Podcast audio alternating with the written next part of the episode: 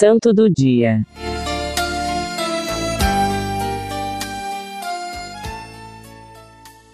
O santo de hoje, deste dia 4 de junho, é São Francisco Caraciolo.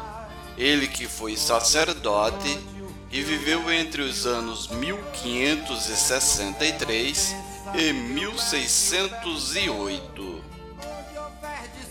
com um sobrenome braçonado como seu, acredita-se que havia passado a juventude em Nápoles, num festuoso palácio de frente para o Golfo.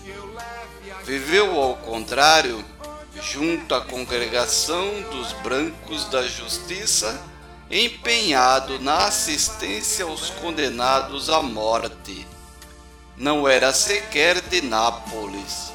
Nasceu na vila de Santa Maria de Chieti, onde viveu até os 22 anos. Foi para Nápoles a fim de completar os estudos da universidade, onde ensinou São Tomás de Aquino. Atingido por uma doença de pele, que o fazia parecer um leproso, sarou e pôde ser ordenado padre. Ficou em Nápoles para continuar a assistir os encarcerados, e então lhe chegou o convite do genovês Agostinho Adorno e do Fabrício Caraciolo abade de Santa Maria Maggiore de Nápoles. Pediam-lhe que colaborasse na função dos clérigos regulares menores. Ascânio aceitou.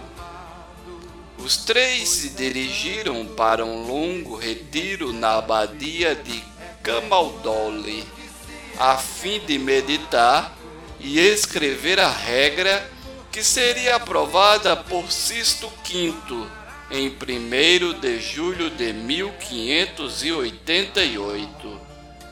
Continua um insólito quarto voto, além dos tradicionais votos de castidade, pobreza e obediência, que proibia aceder a qualquer dignidade eclesiástica.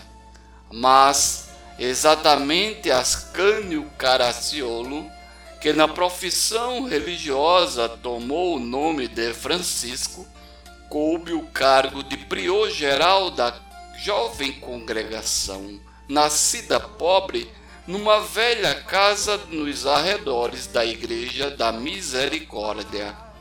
Fim do seu mandato, Francisco Caraciolo dirigiu-se à Espanha para fundar uma casa religiosa e um colégio.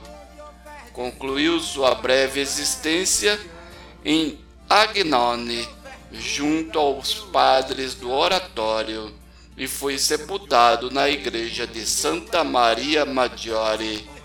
O primeiro milagre verificou-se durante os funerais com a cura de um aleijado e isso abriu caminho para a devoção dos napolitanos àquele santo nativo que em 1840 o elegeram como copadroeiro da cidade. Foi canonizado por Pio VII em 24 de maio de 1807. São Francisco Caracciolo rogai por nós. Retirado do livro Os Santos e os Beatos da Igreja do Ocidente e do Oriente, das Paulinas Editora. Locução Diácono Edson Araújo, produção Web Rádio 1970.